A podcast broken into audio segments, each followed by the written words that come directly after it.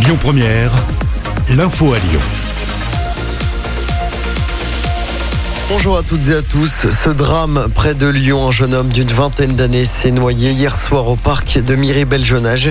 Les pompiers ont été appelés vers 21h. Les plongeurs ont remonté son corps mais il n'a pas pu être ranimé. Un piéton entre la vie et la mort après avoir été renversé par une voiture à Villeurbanne. Ça s'est passé hier après-midi. La victime, un homme de 38 ans, a été transporté à l'hôpital dans un état grave. Les circonstances de cet accident ne sont pas encore connues et une enquête a évidemment été ouverte. Une nouvelle opération vaccination sans rendez-vous contre le coronavirus dans la métropole de Lyon. Ça se passe à Saint-Fond jusqu'à 20h à l'atelier Croisat.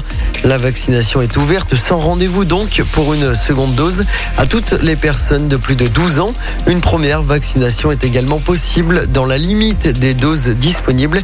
Il y aura une nouvelle journée de vaccination ce vendredi, toujours à Saint-Fond. Dans cette commune, un peu plus de 42% des habitants ont reçu une dose de vaccin contre plus de 68% au niveau du département du Rhône. Le pic de la quatrième vague pourrait être atteint dans les tout prochains jours. C'est ce qu'a indiqué hier soir le ministre de la Santé, Olivier Véran.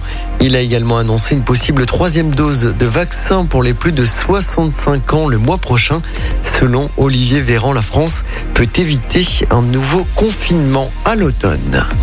Dans le reste de l'actualité, le festival Woodstower fait son grand retour cette semaine. Ça se passe jusqu'à dimanche soir au Grand Parc de Miribel-Jonage. Événement qui fait la part belle, comme d'habitude, aux artistes des scènes du rap et de l'électro.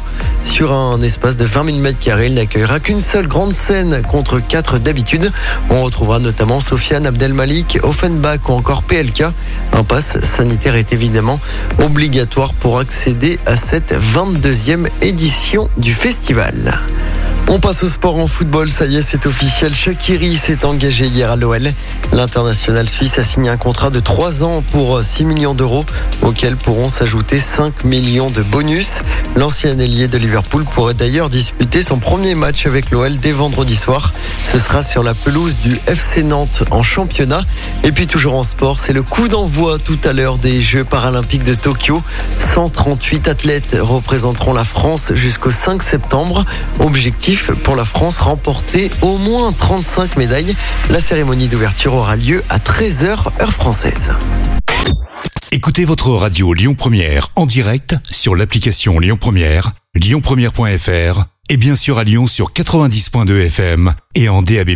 Lyon Première